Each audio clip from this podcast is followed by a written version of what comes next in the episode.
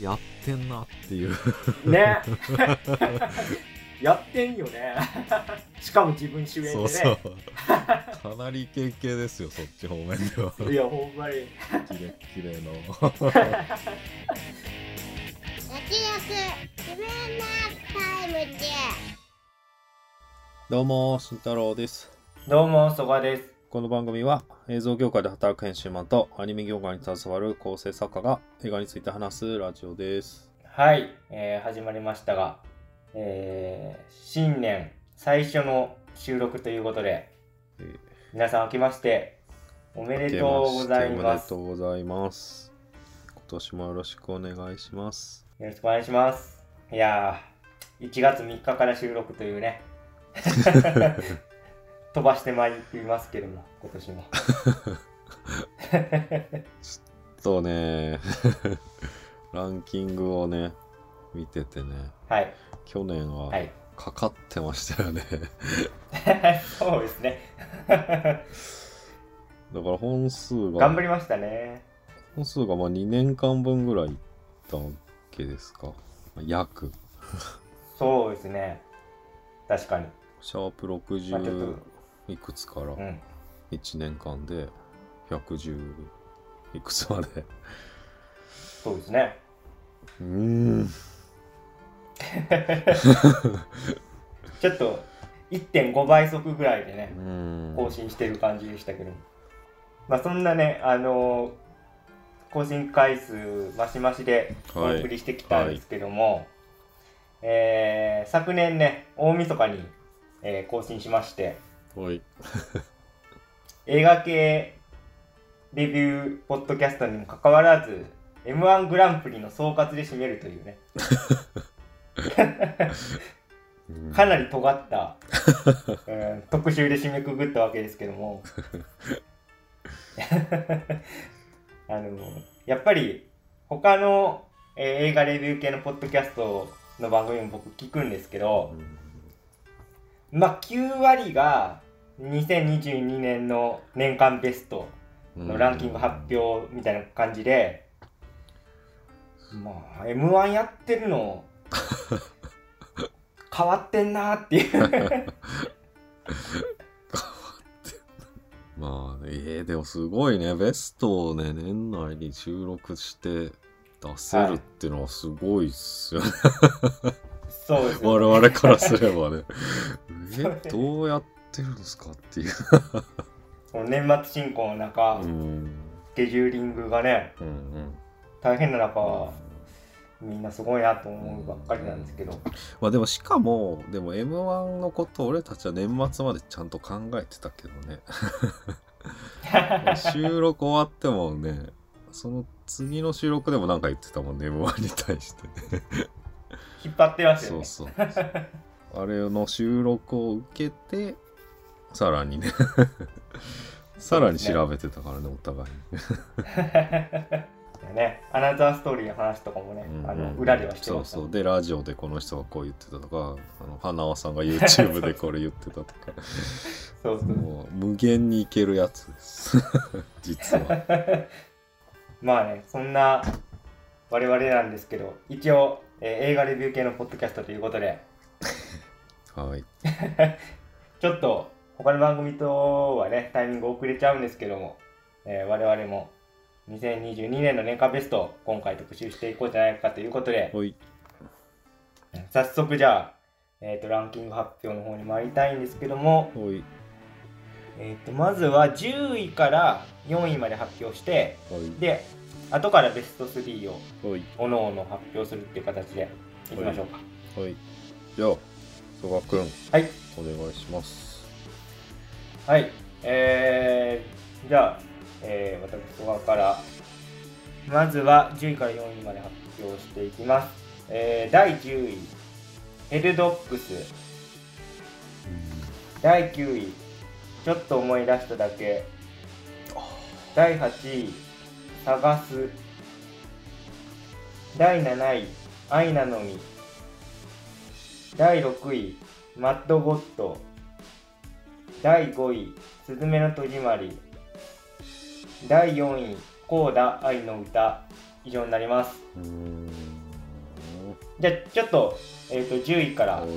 順々に軽く振り返りたいんですけども、えっと、第10位ヘルドックスですね。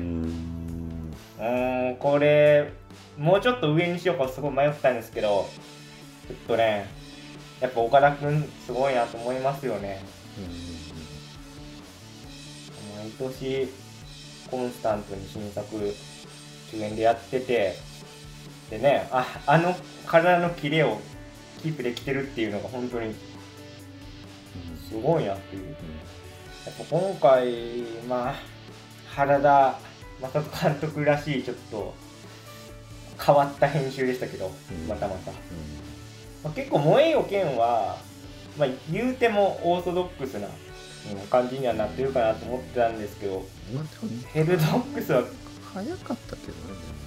まあそうですね確かに。でもヘルドックスはまたちょっとキャラクターの感じとかも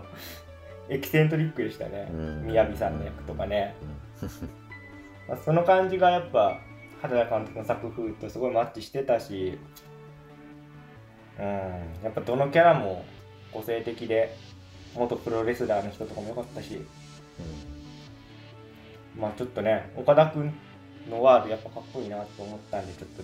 これはうん。うんランクインさせておこうかなということで、まあ、ちょっと続編もね多分あるんじゃないかなという期待も込めてまたね、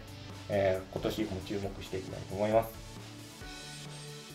えーでは続きまして第9位のちょっと思い出しただけなんですけど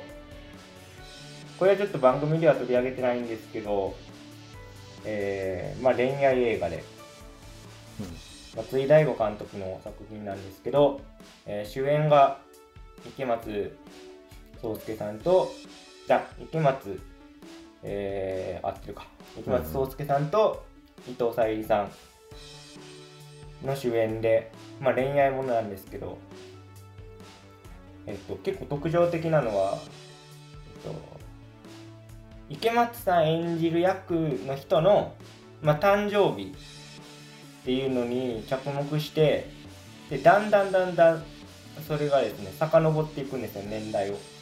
最初2021年から始まるんですけどみんなマスクちゃんとしててコロナ禍のなんか公演時近辺っていうのちゃんと捉えててなんか映画でちゃんとコロナ禍の日本を舞台にしてるっていうのを初めて見たかなぐらいの、うん、感じでそういうなんか新しさもありましたし結論から言うと2021年の段階で、えー、池松さんと伊藤沙莉さんがいてで2人が別れてでどんどん過去に遡ることによってなんか良かった時代っていうのをね振り返るみたいな感じなんですけどなんていうんですかね人生の 一瞬のきらめきを捉えるというかもあるんだけどでも、えー今の現状っていうのはすごい肯定的に描かれててなんていうんですかね。うん。結構花束と比較されてる人も多いんですけど全然僕はちょっと違うタイプの映画かなとは思っていてそれはねなんかすごい良かったですね。なんかい今をすごい肯定的に描きつつもまあ過去の思い出も、まあ、忘れずにみたいなそのバランスがすごいよくってちょっと最近心に残った一本ですね。で続きまして、えー第8位の「探す」なんですけども、えっと、こちらも番組では特集してないんですけど、えっと、監督はですね片山晋三監督っていうえっともともとあのポン・ジュノ監督パラサイトのポン・ジュノ監督のところで助監督とかやってた方でで、えっと「岬の兄弟」っていうね作品で2019年で監督デビューしてるんですけど僕はこのデビュー作の「岬の兄弟」すごい好きで、まあ、結構えぐい貧困な話なんですけど今回の「探す」はですねなんていうんですかね主人公の親子がいるんですけどまあ一応貧困的な話なんですけど美咲の兄弟とは全然ってすごいなんか商業監督としての実力をいかんなく発揮してるっていうんですかね。あのー、えっと、主演が佐藤二朗さんで、うん、えっと娘役が伊藤葵さんっていうあのー、空白ですね。松坂桃李さんの。のやつでえっと交通事故で死んじゃう女子高生の役やってた人ですね。が、まあ、今回も、えっと、子役なんですけど佐藤二朗さん演じるお父さんのまあ娘として出てきてまあすごい良かったですね。でも今多分 Amazon プライムで早くも見れたはずなんでもし見てない人がいたら見てほしいんですけど。まあやっぱ佐藤二朗さんって言うとまあどうしてもね義彦的なこう感じの演技が印象的なんですけど今回はねそういうコメディ演技を封印してシリアスなね魅力ですごい作品引っ張ってるんでそういう意味でもねその、うん、今まであんま見たことない佐藤さんの一面っていうのを見てますしあとは結構どんでん返しがある作品なんでそういう意味でもねあの楽しめるんじゃないかなと思っております。で続きまして第7位の「え、愛なのに」なんですけどもまあこれは上場監督脚本じゃないや上場監督そして脚本今泉さんっていうことでまあこれねどっちあげようか悩んだんですけど僕はちょっと愛なのにすごいハマってしまったんですごい良かったですし、まあ、瀬戸さんもすごい良かったんですけどあの河合由美さんがねすごいいい女優さんだなと思ってえっと美咲役ですね、女子高生の美咲役やってたんですけど河合さん今年むっちゃ映画出てましたね、うん、あのー、僕らが特集した中でいうと女子高生に殺されたいも出てましたしあとえっとね先ほど紹介しましたけどちょっと思い出しただけにもね出てて、うん、それもねすごい印象的な役だったんですけどまあ大活躍でしたよね。あとジョージョ監督もね、まあ、今年もすげえ働いてるなっていう感じで 一体何本撮ってるんですかっていうことなんですけど今ちょうどまだあの地域によっては絶賛公開してると思うんですけどあの夜鳥たちが泣くっていう作品が多分今公開しててあとちょっと僕見れてないんですけどビリーバーズすごい見たかったんですけど、これもね、まあ、図らずもその後ちょっと安倍さんの事件が起きてしまって かなり宗教的な作品に注目されるっていうね、まあ、これはオウム真理教なんで。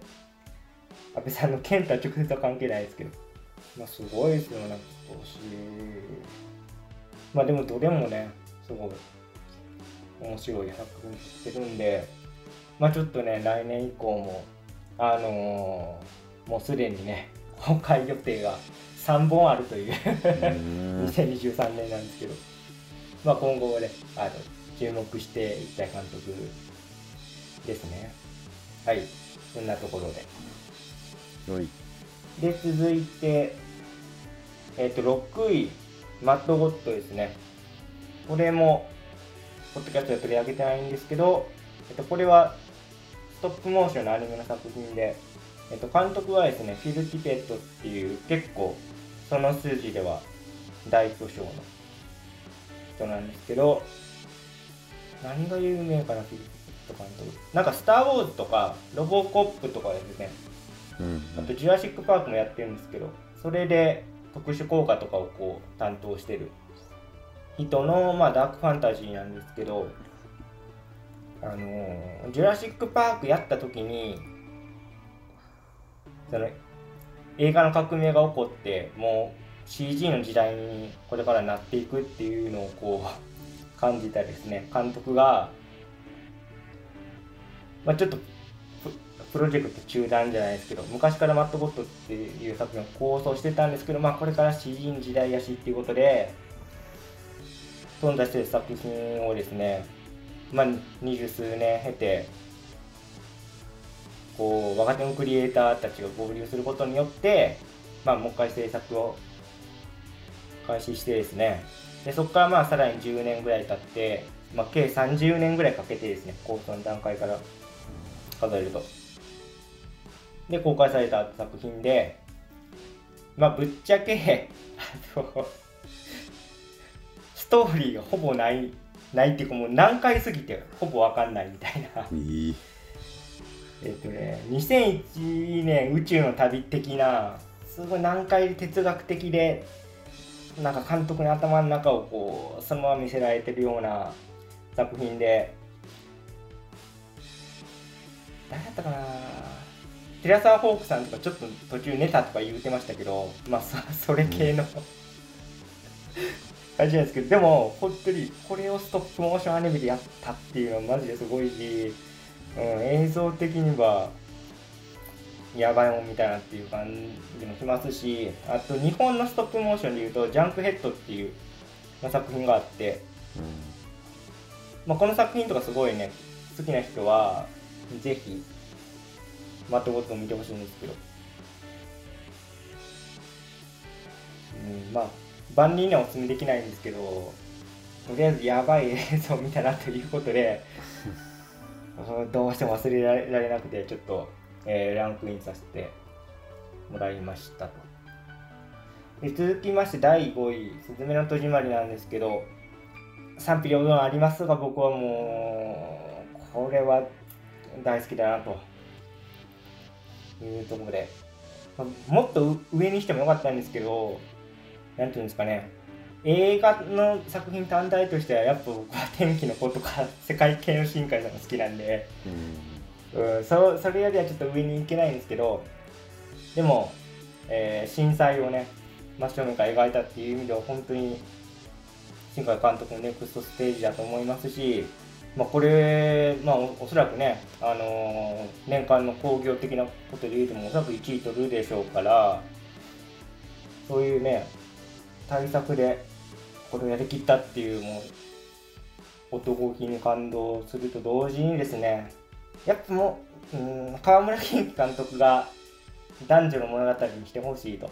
新海監督はこう女性同士のシスターフットものにしたかったらしいですけど、新海誠本によると。うんうん、やっぱそこはちょっと僕はやっぱ違和感残って最後まで残っちゃったなっていうまあ宗像さん全然いいんですけどその主人公のすずめちゃんの動機がやっぱ男女の恋愛的なものになってるところは最後までちょっと違和感ありましたねぶっちゃけね。なんでもし、まあ、今後ね新海監督どういう作品撮るか分かんないですけど、まあ、本当に撮りたいもの撮ってほしいなというか、うん、制服を着た男女の話からちょっとなんか離れて間違ったものを撮ってもらってもいいんじゃないかなそろそろっていう感じですよね。まあ分かんないですけど新海監督が制服男女もの大好きだったらあれですけど。あでも今聞いててでも今回でもちょっとそれをやろうとしてるようなとこもそうとも取れるよね、うん、うん、そうなんですよ。だからだから後から多分その、まあ、男女の話にしてるから、うん、そこがね多分当初の計算通り言ってないじゃないですか。女同士にしようとしてたわけだから、だからそこのちょっとなんかかけまあすごい小さな違和感ですけどそれがあったんでまあ次回作はなんか本当に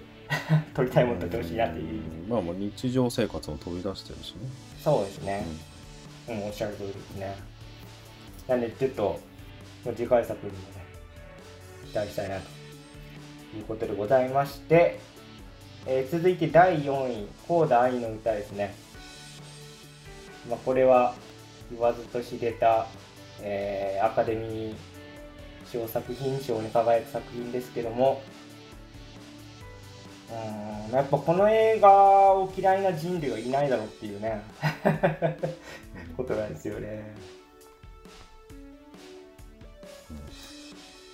でやっぱタイトルにもなってますけどポーダっていうその聴覚障害ですよね。聴覚障害者の両親に生まれた、まあ、子供のことポーダっていうんですけど。このテーマでしかもちゃんとキャスティングがね聴覚障害者の方をこう起用していってでその上でやっぱアカデミー賞でもね受賞してるわけですから、うん、やっぱハリウッドすごいなと思いますし、まあ、ちょっと日本の映画界がどうなっていくかわかんないですけど多分世界のトレンドとしては当事者の役は当事者がやっていくみたいな流れになるのかなっていう、まあ、それの宣伝を切ってるような、ね、作品になっていくことは間違いないのでそういう意味でもすごい重要な一作だと思いますしあとやっぱねアップルがお金出してるっていうところがなんかポンチ時代の転換点じゃないですけどそういう意味でもちょっとターニングポイントな気はしましたね。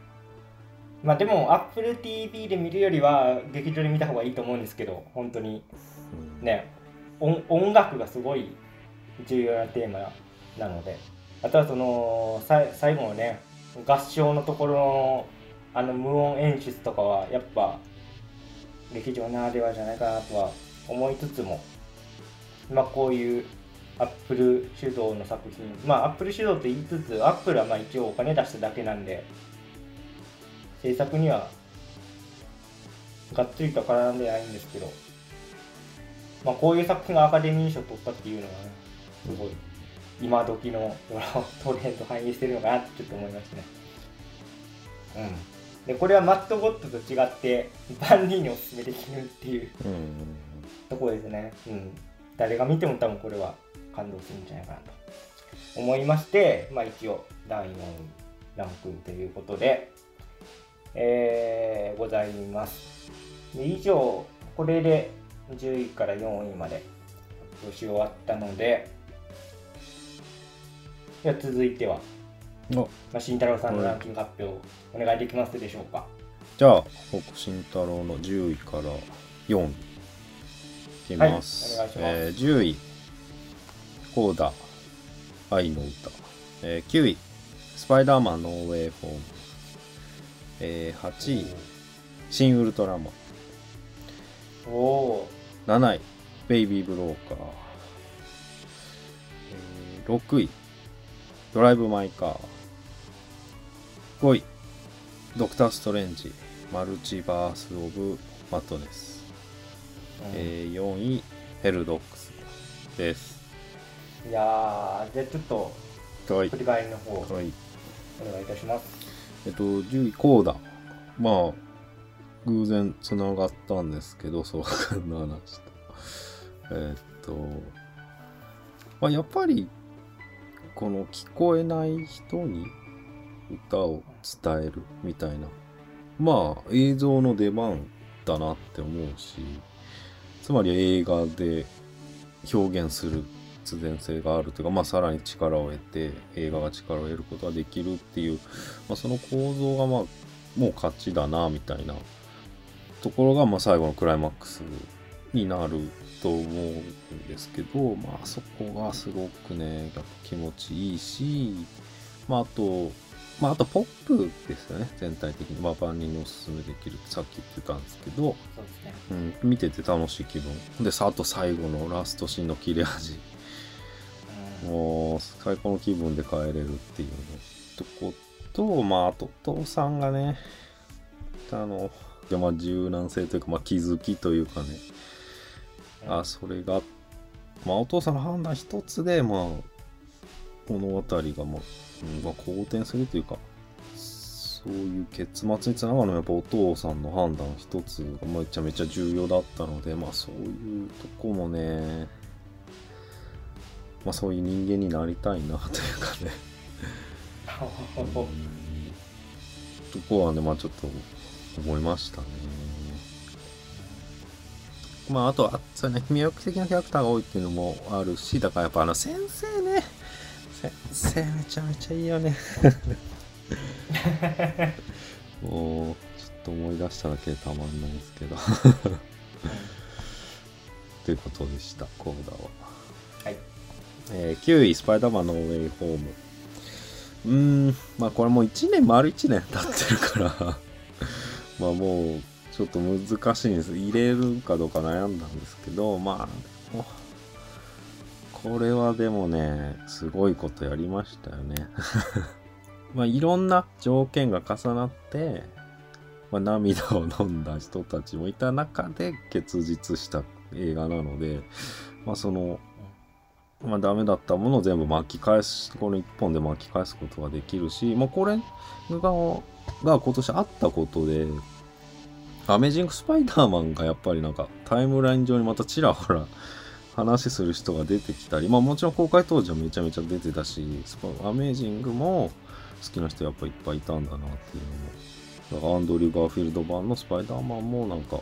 また息を吹き返したみたいな感じもあってこれ一本で、まあ、トム・ホランド版サムライビーマンサムライビーマンも、まあ、言わずもがなんだけどなんかみんなのスパイダーマン愛がまた見れたっていうのもまあなんか現象としてすごく嬉しかったなと思いましたね。まあ結末まあその怪人の能力奪う問題は、まあ、もちろんあるんで まあそこはちょっと置いといてなんですけど。じゃあ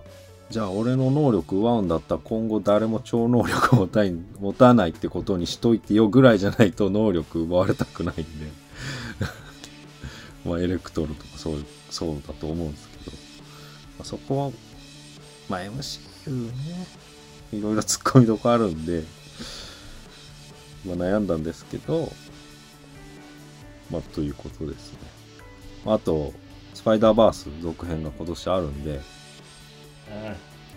まあ、それ次第では、ちょっとランキング外に行ってしまうかもしれないですけ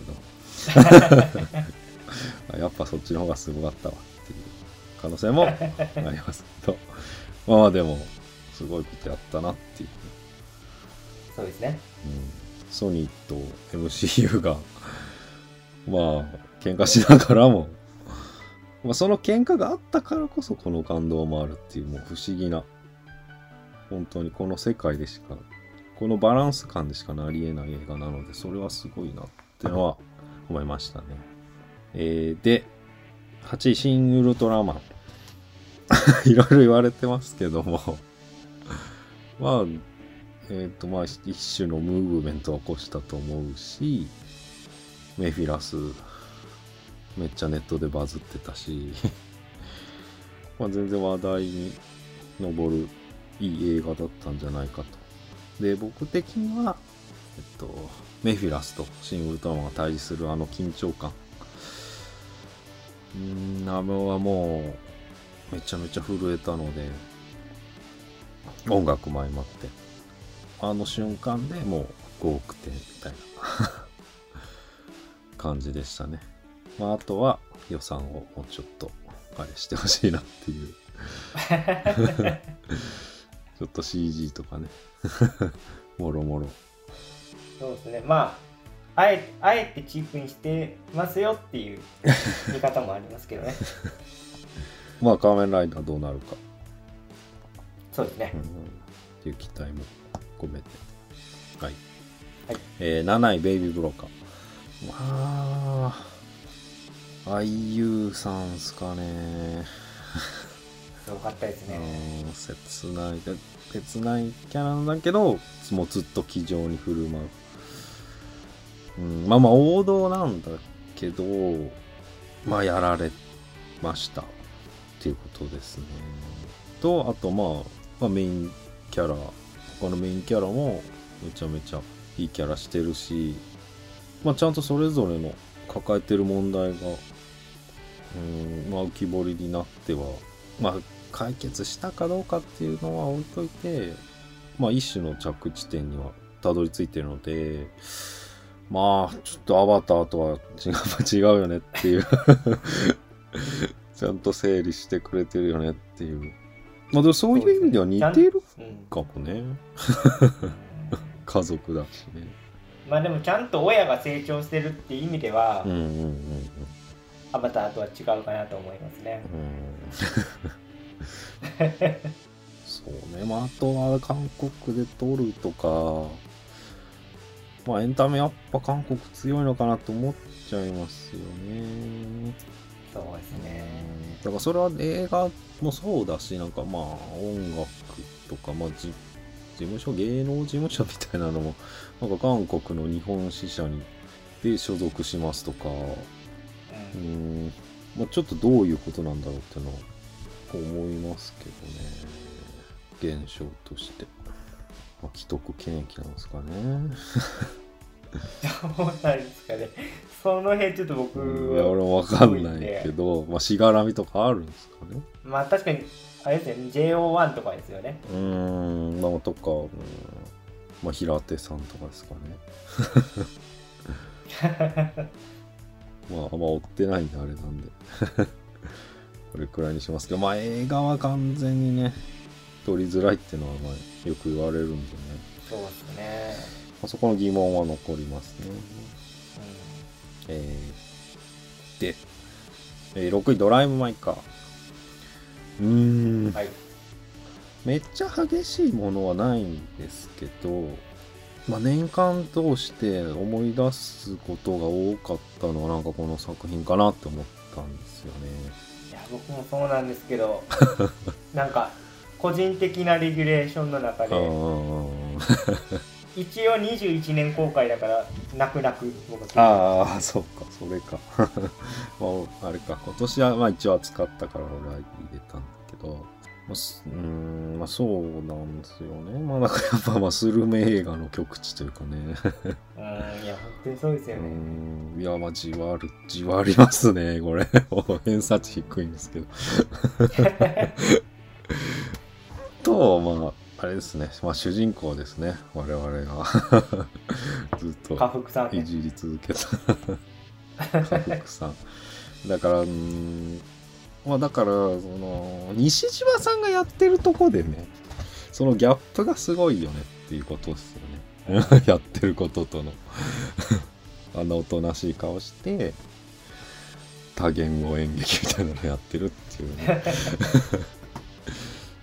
チェーホフ。チェーホフ。やってるチェーホフ。まあ、政府的にはキレッキレなんだけど、そんな一面もあるんだっていうね。う んブラックさんだけじゃないぞ。ああ、今年のやつだ。まあ、ちょっと、なんですかね、かっこつきっていうんですかね、日本的かなって思って、まあ、じ、じわじわと来るいい作品でした。はいえー5位、ドクター・ストレンジ、マジバース・オブ・マントネス。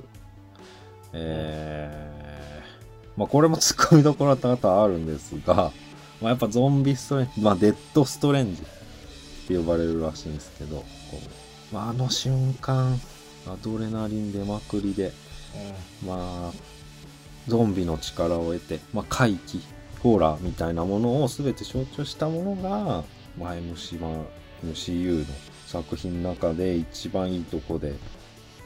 出てくる。そしてめちゃめちゃ強い。まあ、しかもその映画をサムライミが撮っている。震えますよね。まあだからちょっとねまあだからここから結構まあそのアドレナリン出たみたいなそんな映画がランキング上多くなってくんで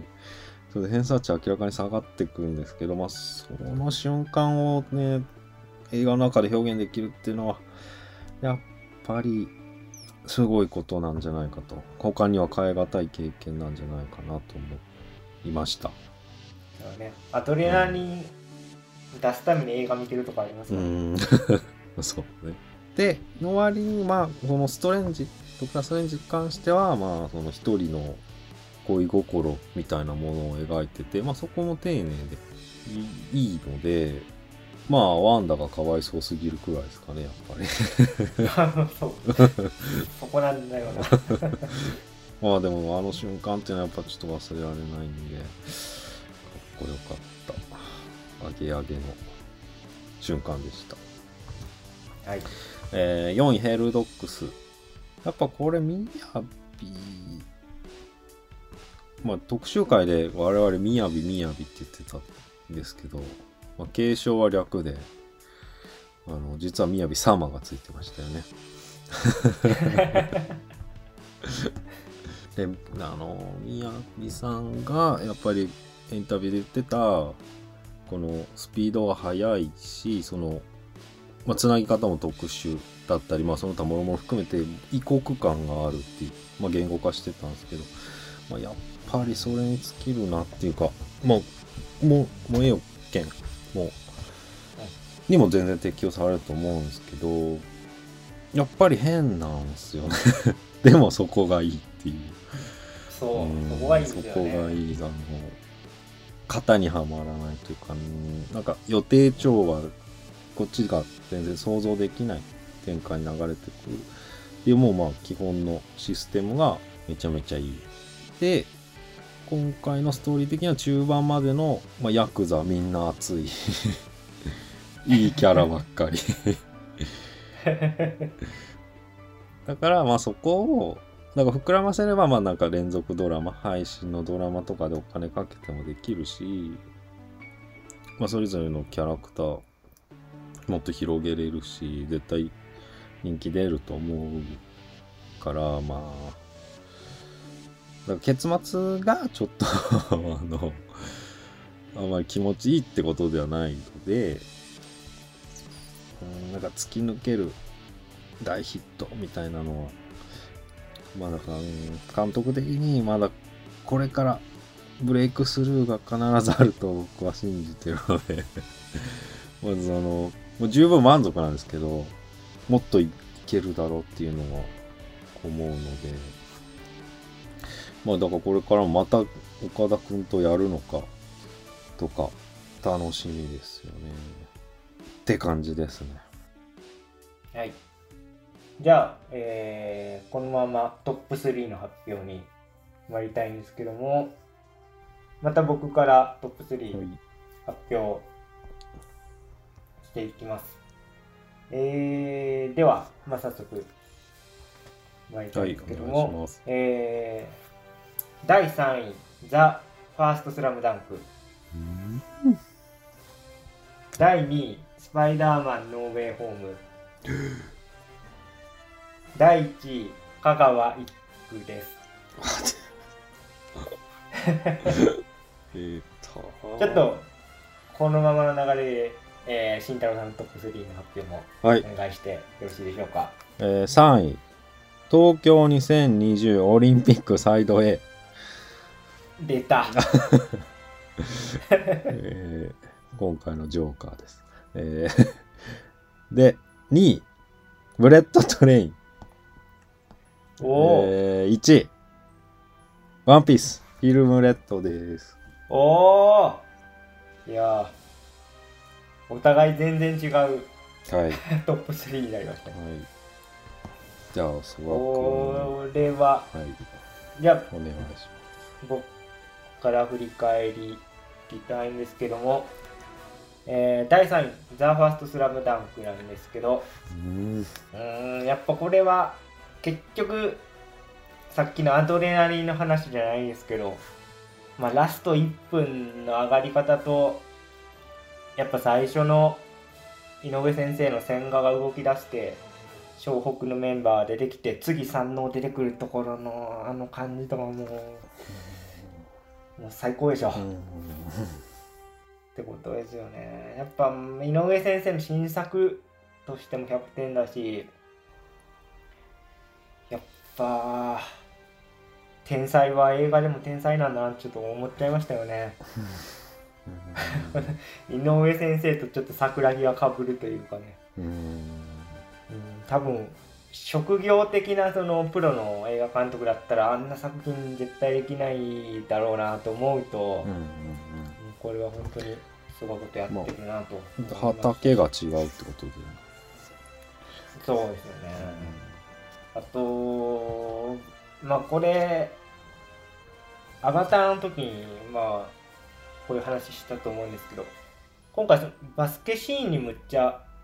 力入れててそのバスケット選手のモーションっていうのを、まあ、取り込んでるんですけどでもそれをそのまま採用してなくてそのモーションそのままやった時になんだかいい絵にならなくてやっぱそこに井上先生がだいぶね手を加えて今の完成形になってるんですけどやっぱそこは大事なのかなって思いましたね。ちょっとアバターとか見てると多分俳優さんの動きっていうのを結構忠実にモーションで再現してるんですけどやっぱそれだけだと不思議なことにこう映画的なリアリティにならないっていうのはあるんだなっていうかまあ不気味の他人現象かもしれないですけどなんか初監督作品でそこに気づいて的確に修正できるってやっぱすごい人だなと思いましたね。うんまあでその特集した時にあんまり言及しできなかったんだけど後で聞くとやっぱりすごいどの場面もリテイクがやっぱすごかったらしいよね。うんうんうんあのもう監督自身の直しが何回も何回も。そうですね。それはやっぱ原作者だからできるっていうのは本当に、やっぱなんか漫画の映画化ってやっぱこの形が理想だなと思うんですけど まあでもでも誰もができることじゃないですからね。その漫画家としても一流、うん、一流だけど映画監督としてはっていうのはありますしまあ一応ね大友さんの「アキラみたいな例もありますけどでもまあそれぐらいじゃないですか。うん。原作者自らメガホン取って大ヒットっていうのをね。まあちょっとこんな作品は今後そうそう出てこないだろうなという意味で、えー第3位にちょっとランクインということでございますが、えー続きまして第2位スパイダーマンノーウェイホームですね、あまあ、これはちょっと慎太郎さんがだいぶ僕の言いたいことも言うてくれてるんで手短にいきますけどそのまあ慎太郎さんも言ってましたけどそのルドビコ療法的なうん。ことなんじゃないのかっていうことですよね。うん、ああ能力者。一方的にうん、能力者にこう治療してみたいな言われてますけどまあこれポッドキャストの中で僕言ってますけど別にその もともとあったそのパーソナリティに戻してるだけなんでうん。そこは全然ルドビコ療法じゃないだろうって僕はもう毎回思ってるんですけどそういうような批評を読むたびに。時計仕掛けのオレンジとかはもともとの性格を歪めるためにルドビコ療法をやってるんだけどスパイダーマンの場合はもともとちょっと普通の科学者だったりとかまあ普通のねそこいらのおっさんを 戻してあげてるだけなんでそんな僕は嫌だみなかったんでうーん。まあ別にすげえ楽しめたなということでまあちょっと個人的な MCU の総括になるんですけどうん。自分の中では今んとこ MCU 最後のきらめきとして スパイあダーらマンがあってですね。うん。その後まあシャンチーとかも好きですけどやっぱちょっと以前ほどの熱量っていうのは持って持ててないなと。でそれで振り返った時に今のところはスパイダーマンがちょっと最高打点かなって思いますね。近あの近年の MCU 作品の中では。なので今後ちょっとねそれを更新してくれるような、まあ、新しい新作たちにちょっと期待したいなと個人的には思っております、結末もね苦い結末でねちょっとうるさ型にもね 刺さるというかね、いやーそうですね。僕はでもうん。なんかスパイダーマンが本当にこう 乗り越えてう、ん。うん一人でヒーローとしてもう一回ニューヨークの街を守っていくんだろうなっていうあの終わり方は大好きなんで、まあ、今後ちょっとトム・ホランドねどうなるか分かんないですけども、まあ、そういう意味でもまたね最高打点更新してくれることをちょっと個人的な希望の意味を込めて、えっと、第 2, 2位挙げさせていただきましたね。まあちょっとね、MCU2023 年もたくさん公開されるんで、まあね、配信はちょっと追えないんですけど、まあ映画館で見れる作品はできるだけ僕も劇場に駆けつけたいなと思っております。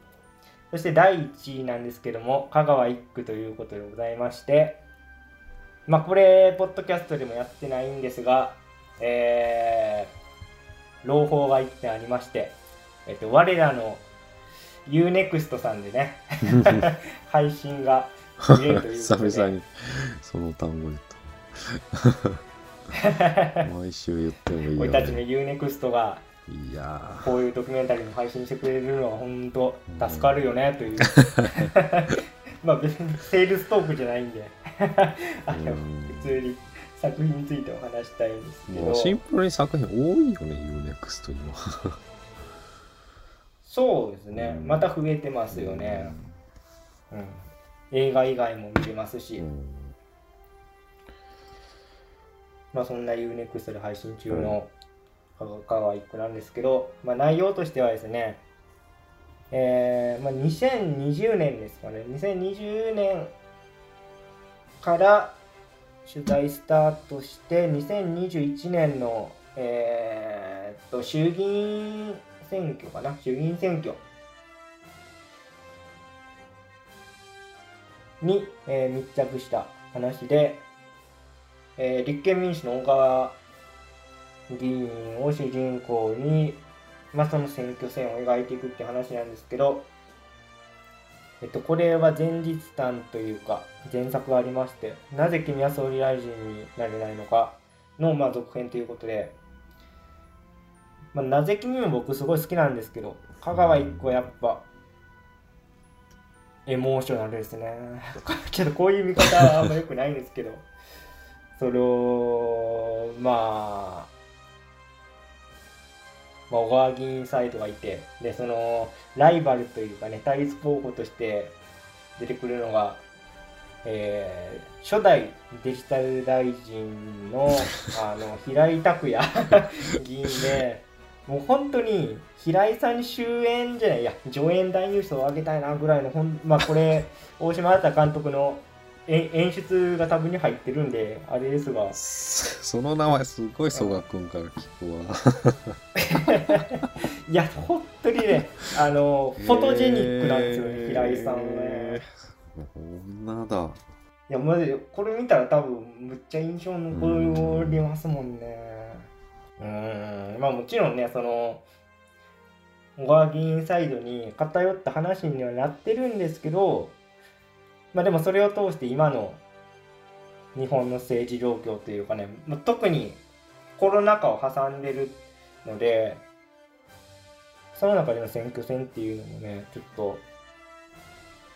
あのちゃんと捉えててそういうなんていうんですかね。記録映像的な側面もあると思うんですけどこれはちょっとやっぱまあ見見た後むっちゃ考え込む系の作品ではあるんで まあ一応スカッとする結末にはなってるんですけどまあちょっとこれをエンタメとして消費してることに若干罪悪感も 抱き抱きつつまあガチだではあるんですけど。ガチなんですよ。ねまあちょっと小難しい話になっちゃうんですけど。これまあドキュメンタリーで。で今回のランキングで僕邦画も何本か上げてる。ちょっとあアニメ映画除くと邦画は123まあ、4本ぐらい上げてるんですけどなんかやっぱ演技では出せない迫力ってありますよね。うん。その時の生の感情がまあちょっとそれはね監督のあの演出入ってるとは思いますけどそこを切り取った視点が入ってるんで、まあ別に100%ドキュメントだとは思わないですけど、やっぱ俳優には出せない。人生かけた選挙戦だからこそ出てくる。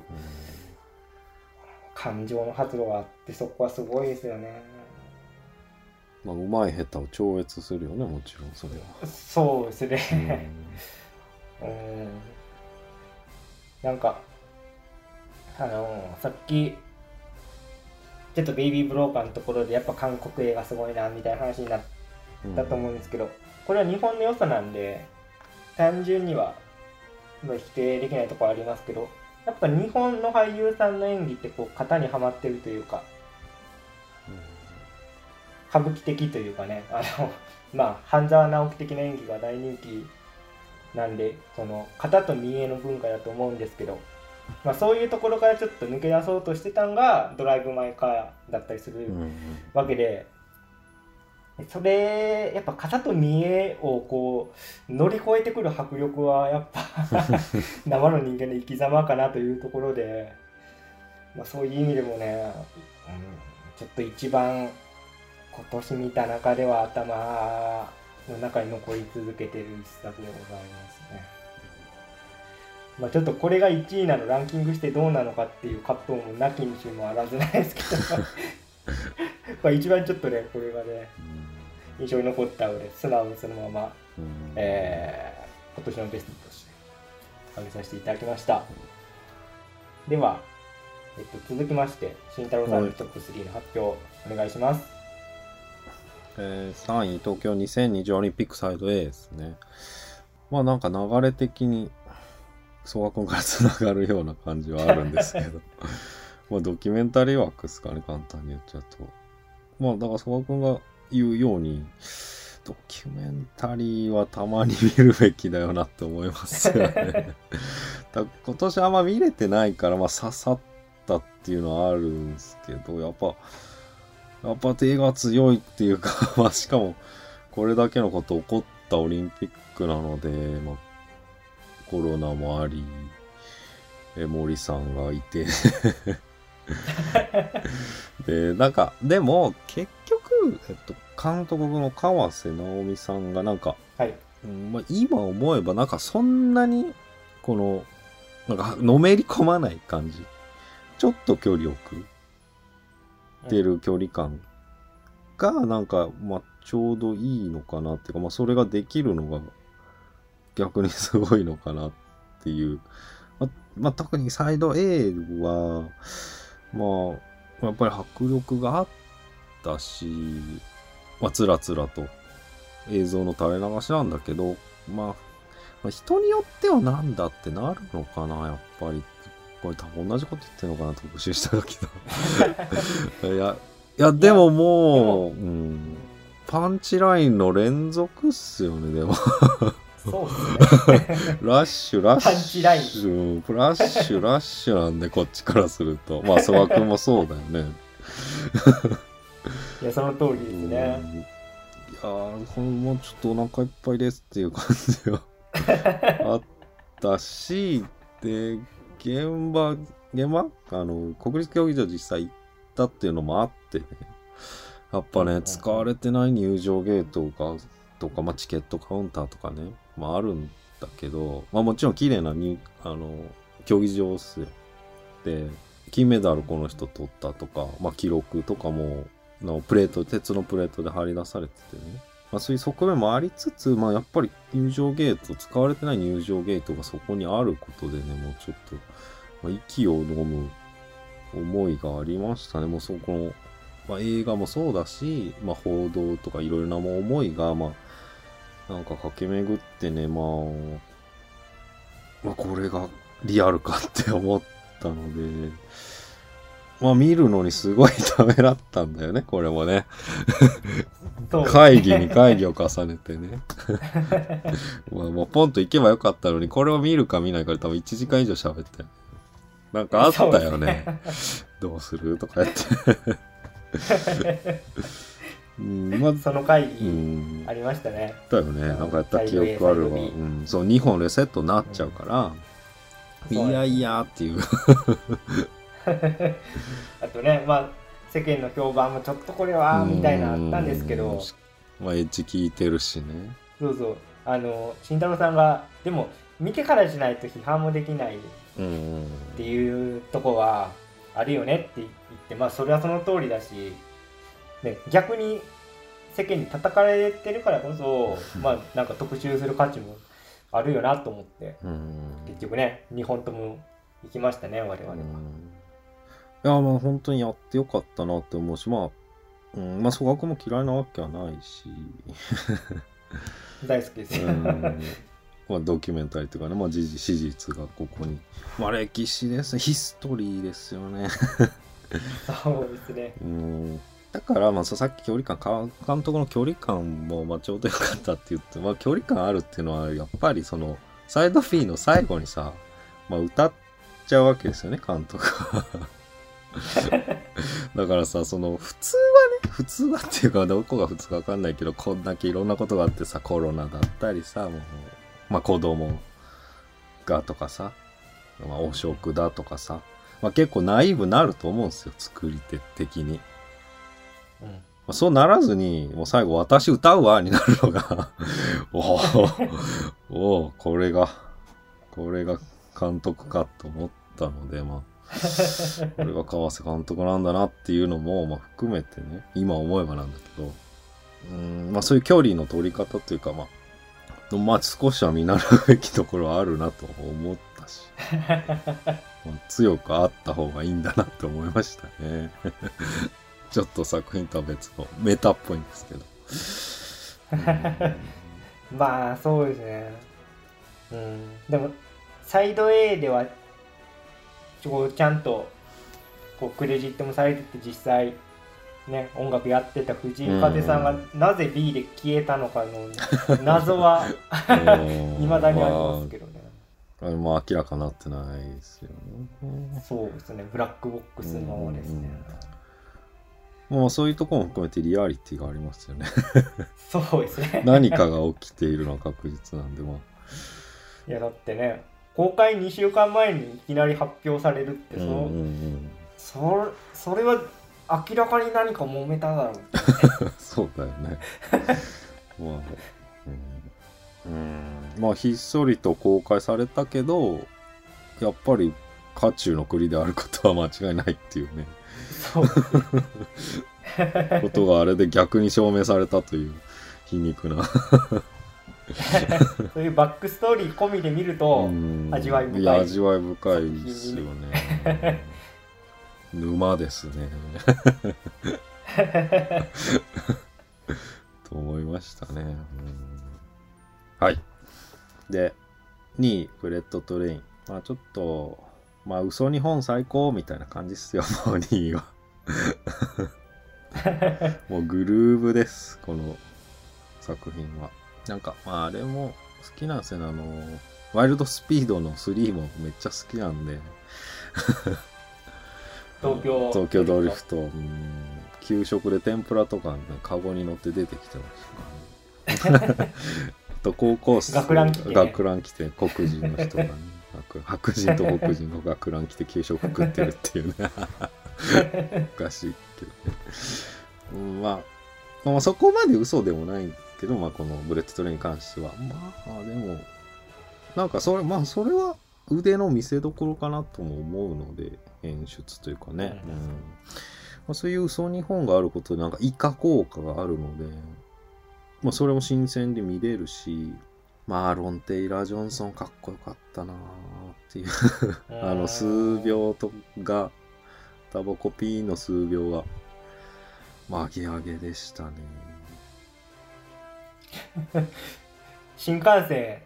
飛び乗ってましたけどね。まあ最後ねこ根性。根性出してましたね。そう,、まあ、そういうとこもあるし、まあ、ただ格好つけてるだけじゃないんだよね。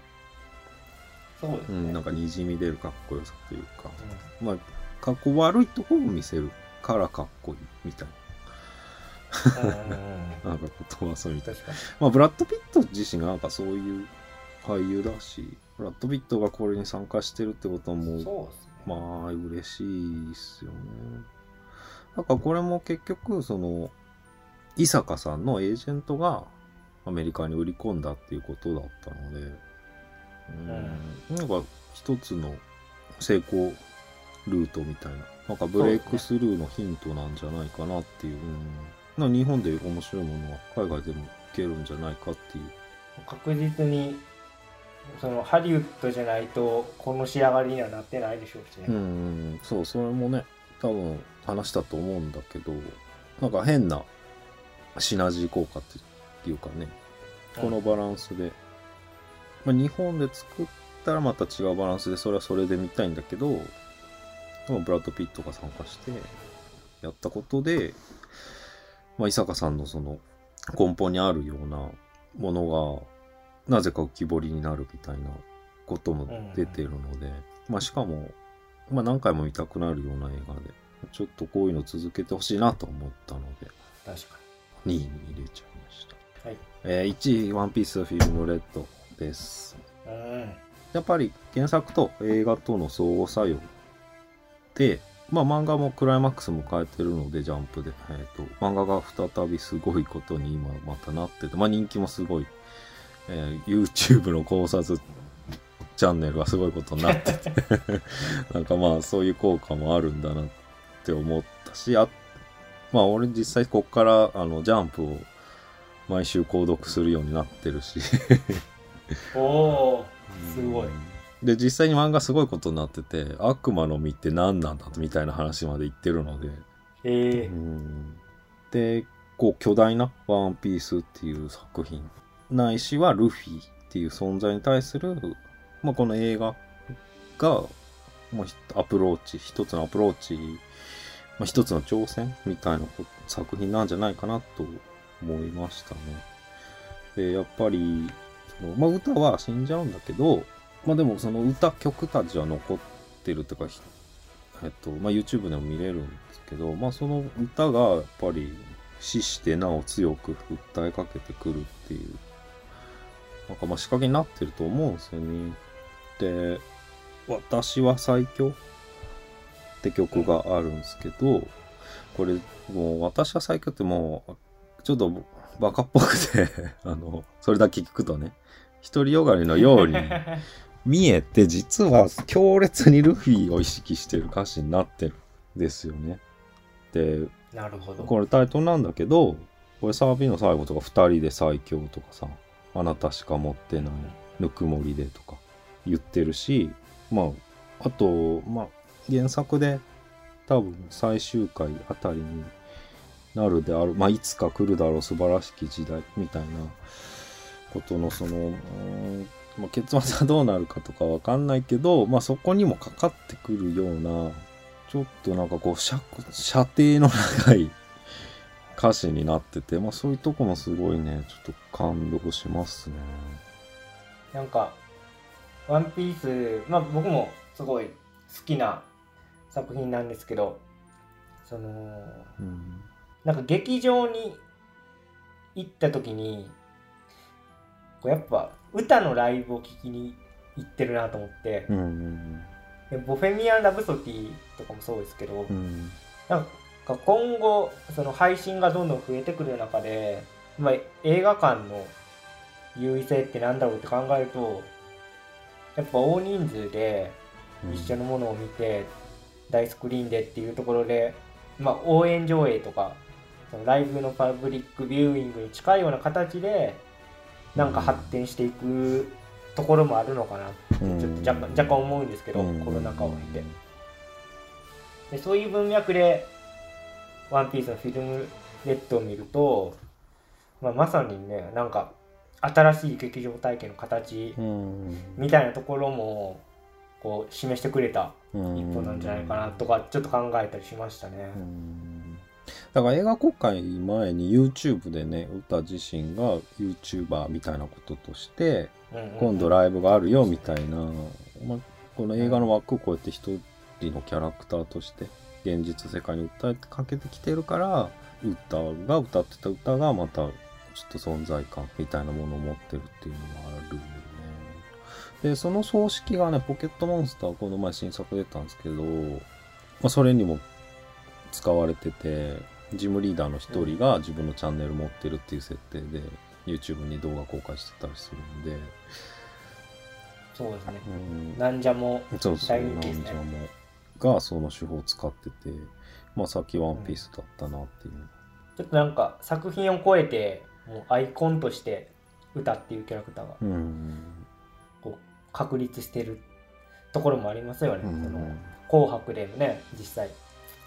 出てきたりしてますし。そう2020年12月は結構あの歌の特番「ミュージックステーション」から「えーカウントダウン TV」とか、まあ、結構何本か出て、えっとまあ、ジャンプでも、えっと、歌のライブやってるやるよっていう宣伝よくやってたんだけど、まあ、それ含めてね、えっと何本もやって、まあ、最後「紅白」の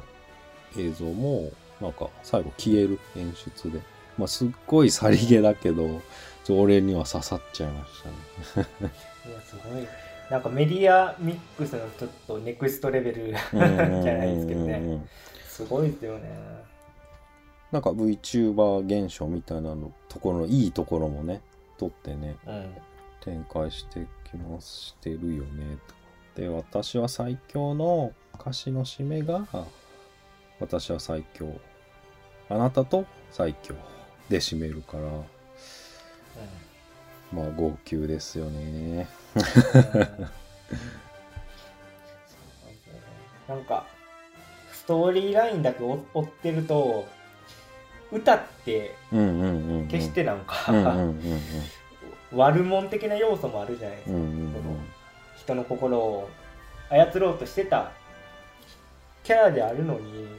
やっぱ最後ねまあ彼女の歌声とか、うんまあ、作品として残っていくその、まあ、慎太郎さんが言ってたね。その本人は死んじゃうけど作品としてうんこう歌が残っていくっていうところとかをこう合わせるとなんか大好きになっちゃうんですよね。まあそうね。ちょっと一歩引いた方がね、まあ、見えるかもしれないよね、このそう映画制作陣が何をと小田先生が何をしようとしてたかっていうのは見える感じはありますよね。うんうんうん。そう。映画まあ映画自体ね全部が全部ね。めちゃめちゃいいっていうかもちろんツッコミどこもあるしファンさとかも用意しないといけないしね。まあでもそのやっぱり制作陣の意図が壮大でだから小田先生がもしかしたらまあでも歌に羽が生えてるとか実は伏線だって言われてたり、えーうん。なるほどね。うん、シャンクスとも絡ませてるから。うんうんうん。まあ漫画で再登場は難しいけどなんかモブの中にちょちょろっと映ってるだけで多分僕は号泣すると思いますね。いやー、たまんないな。うんおしゃれなことするなって。うんでまた繰り返しになるけど、まあ、あの、まあ、歌は何がやりたいかアイデンティティは何だったかっていう特集の時にそうくんと話になったけどルフィはその時にルフィのアイデンティティって何だろうねっていう話になって何ヶ月か後にそれが漫画で 明確に提示されるっていうねことも起きたので。まあ、あの、内容は伏せられてるんですけど、ルフィはこれがしたいっていうのがあったので、はいはいまあ、それも含めた、まあ、まあ、本当に終わりに向かってますね。まあ、何年かかるかはわかんないですけど。って感じですね。1長くなっちゃったですけど。いや、でもそうですね。確かにワンピースフィルムレッドかもしんないな。強調あ すると。だ最後の紅白で完結みたいなとこを今聞いてうん聞いて思いましたね。ーうんそうそういう見方で見ると確かまあでも実際興行1位ですよね。2022年。そうですね。多分。まあ、粘り勝ちというか。ずーっとやってたもんね。結構やってましたね。まあ、興行がいいからすごいってことでもないんですけど、まうん。あ、まあ、12月になって、あの、腕輪とか配ってたんで、お金ねお金あるなっていう。うん、やっぱ相乗効果すごかったですねその映画の前後にそのネットでうんうん「ワンピース一一挙無料開放みたいなことやってましたし。うんそういうとこもすごいマーケティングってい言っちゃそれまでですけども、うん。やっぱなんかエンタメとしてもう全全部なんかお手本通りのうん 展開の仕方で。やだから一時期引き伸ばし引き伸ばしがさすごくてさその言われてました、ね。スター・ウォーズのエピソード7の時冒頭でワンピースの映像がね何分か流れるんだけどさもうその時は結構冷え切っててさまあブーイングの話だったじゃんいや、大不評ですね、あれは。またそれを考えれば本当に盛り返したなっていうかうん。うんそうですね。しかもそれちゃんと作品の出来で、そういう声をね、跳ねのけたっていうとうころがやっぱんそうだよねまあ素晴らしいです。まあ100巻超えで言えないけど、まあ、あんま引き逃しは良くないっすよね。今はね、それが言えるんで、もうかなり毎週すごいことが起きてるんなるほで、ぜひぜひワンピースってとこですかね。ど。はい。ちょっとランキング。まあ今回も大変でしたね。大変で、今回こそ大変だったなあ、今までやっぱ一番、いやー、だって作品多いよね。それはそうです。単純にね。あとね、ちょっと、やっぱ気になったというか、やばいんじゃないかと思うのが、あのーはいトップガン問題なんですけど、こうなると。二人ともスルー。うーんえでも、これはさ、まあみんなあげるじゃんね。えうん。そうですね。まあ全然トップガンいいと思うん。まあいいと思いますし、トム・クルーズ最高なんですけど、ううん、ん。確かになんなんでしょうね。二人とも 楽意しないっていうのは確かに確かに。でも俺は、これがなんか4位とか3位とかに入れたとしてもなんか、まあただお気に入ってるだけになるなと思っても、もうちょっとやめました。なるほど。いやそういう判断がね。いやもうもちろん劇場体験として最高は最高ですよね。うんていうんですかね、うーん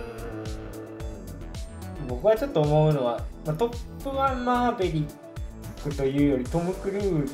なんだなというか、なんかそれで考えると、まあ、すごいんですけど、とうーん、なんか、まあ、別にミッションインポッシブルあるしなみたいな、なんていうんですかね。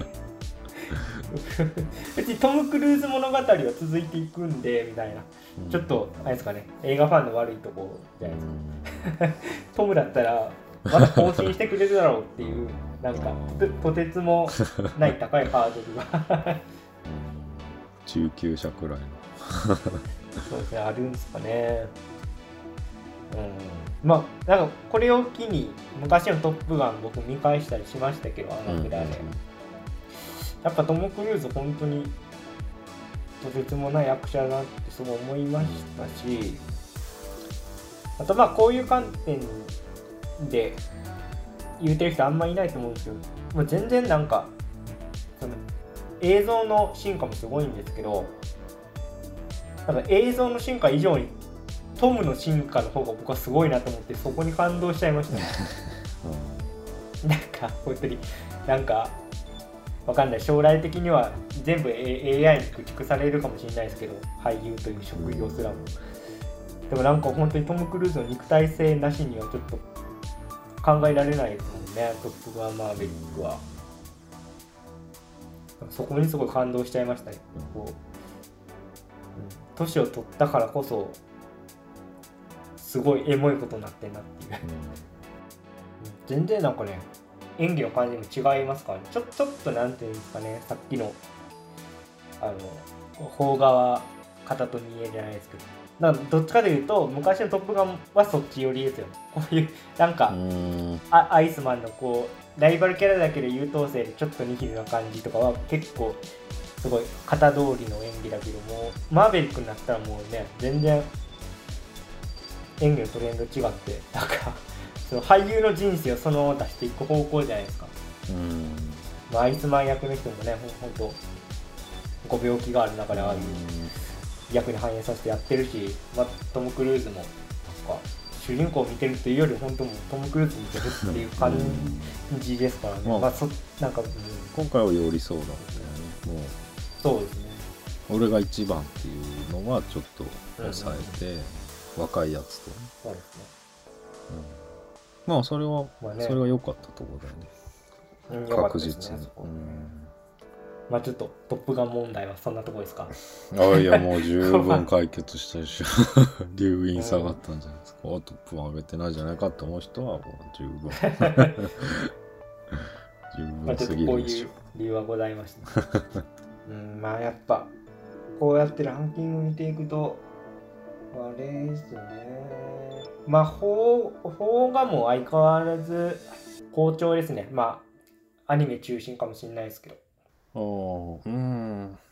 まあだからでも逆に洋画の、まあ、めっちゃ売れ線じゃないなんか作品たちが、うん、ちょっとあんまり見られてないみたいなのがちょっと寂しいですよね確かにそうですね。まあ、ちょっとまあそれと直接関係あるかわかんないけど、あと悩んだのが、ナイトメアリーっすね。いや、僕も悩みまして。そうだよね。うん僕も結局原作買うぐらいハマりましたからね。うーすげえ。そうキャラもね、突き刺さるよね。そうですね、ナイトメアリぐらい、まあ、こういう言い方言っちゃだいぶ失礼ですけど、うん。十分対策ですけど、まあ、デルトロなんで。うん、でも、こういう作品を、ちょっとね、確かにもうもうちょっとなんか、そうだよね。拾っていってもよかったかなと思いますね。え、だからこれを楽しみにしてる日本人がもっといてもいいと思うんだよね。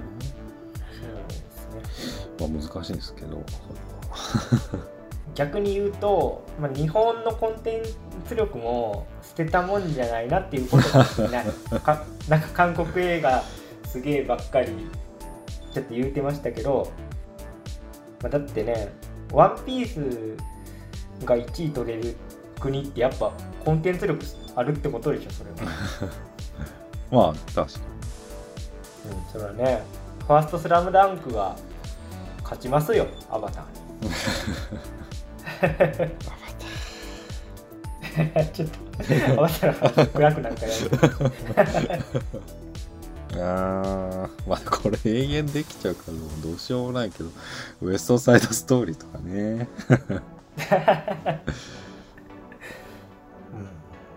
ちょっとまあ、スピルバーグ力んだかな。まあまあでもそうだよね。でも俺たち結論元のやつめっちゃすごいってなっちゃうそうですね、オリジナルの完成度が逆にまあまあ、印象に残る。まあ現代版ミュージカルとしてはまあ最高峰ですけど、そうですね、もちろんね。アメリカとかもう上げ上げですか。らまあ悩んだのはそんな感じですねそうですね。アムステルダムもう配信できてるんですけど助けてくださいちょっと早すぎますよね。ちょっとバグってますよね、そこらちょっ辺のと待。ってくれよなんでしょうね。でも、ちょっと僕、今回ランキング入れた中で、はいえっと探すとちょっと思い出しただけは実は僕配信で後から見たんですうんうんうんうん探すはね。ちょっと映画館がね。やってるとこ少なかったですよね、そうですね。だから結構なんかこのサイクルがどんどん速くなっていってますよね。明らかに昔と比べると、うんうん1年空けるっていうなんか暗黙のルールあった気がしたんだけどもうそれないっすもん完全にね、半年後ぐらいにバンテレビ放送みたいそうなそうそうテレビはまあ1年。一応ありますよね今だ。またそれにちょっと乗っ取ってうん。みたいな。雰囲気はあったけど。そうかアムステルダムもう来てんですね。まあでも映画館で見見れてるからそういう意味では後悔はないですけどね。あだからディズニープラスでまあ見れるかな、まああ20それはもう囲い囲い込みか。かっ こいいこれプラはットフォーム戦略まあかまああんまりこだわりないかな。またこの例の例の帝国の話になってちゃうんですけど。まあねアムステルダムのホームページ見る限りはちょっともううん うんって思っちゃいますよえアムねステルダム配信しとけしとけって言っていけいけ。ちょっとねあのディズニー怖いんでここら辺で ディズニーって言っちゃっこの辺でちょっとストップかけたいんですけどた。はい。まあそんなところですか。まあ毎年言ってますけどお互い全然ガラッと違ったうんランキングになりますね、うんこだってコーダ愛の歌とヘルドッグスとスパイダーマンうんうんぐらいですかねかぶってうん。るのね、まあか。そう考えるとヘルドッグスすごいな。この並び。入ってくるんだ。いやまあなこれもその話とまあでもこれなんか YouTube の再生回数すごいよね。この回。あそうなんですか。岡田君パワー。岡田君。はっきり言っちゃったうーんそうですね。でももっと評価されてもいいんだけどなっていやそうそう、だからそのそうそう俺たちが言ったのは。俺らの特集会はどうでもよくて。うん。そう、うんそのジャニーズパワーとかどうでもよくて作品として見てもどうでもよい。どうでもちょっと待ってくれ。どうでもいい。ことはないなどうでもいいじゃん。ちょっと置いといてね。置いといて。置いといて。置いといて普通に映画としてね、そうですね。だからまあどうでもいいっていう言い方だいぶちょっとトゲがありましたけどそのジャニーズだからっていう色眼鏡で見てほしくないですねあんまりね。うん、うん、うんあれ？違う？ジャニ色ーズの見な割に体張ってるなみたいな。見ない見ない人の意見的に。そうジャニーズがちょっとっていやまあまあ見てほしいですよで単純うん別に本当に俳優としてすごい日本を代表する一人だと僕は思うにんで、ねちょっと我々は今年も原田監督、まあ、わわかんないですけどね。岡田さんと原田監督で。今後どんな作品がご登場するのかって言ってまだ今んとこなんかそういう情報は出てないんで、まあ、でもこの監督主演のコンビでどんどん見見ていきたいですよね。うん。それはもちろんそうだ。まあゆく言えばみやびもカナダも良かったし。ああそうですね。結構その般若のカナダさんについて言うてる人意外と少ないですよね。まあみやび様みやび様はみやび様ね、すごいですけど。カナダさんだってあの新選組のね燃えよ剣からうんうん。結構こう原田組入りうんしたんじゃないかなぐらいのうんお気に入りになってますしね。うんまあだから発掘するのもうまいですよね。うまいですね確かそのポンストプロレスラーの人もそうだし。にうんうんうん。いやー2023年も楽しみですね。はい。2023年も頑張って更新するっていうことでいいですか？番組的に。そうですね、頑張ってこう、まあ、マイペースに更新していきたい。ちょっとかかってたんでね。ちょっとかかってたね。うん。なんか良くないことみたい。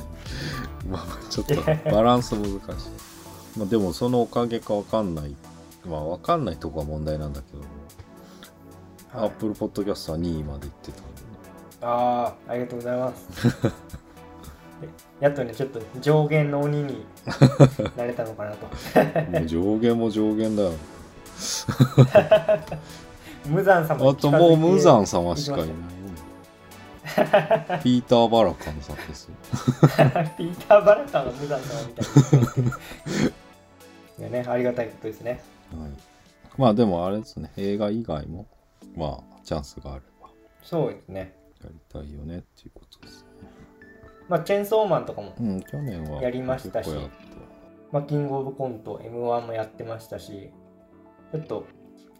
映画にとらわれない特集会っていうのを2023年は増やしていければなと思っております。たえ今年もよろしくお願いしますよろしくお願いします。はい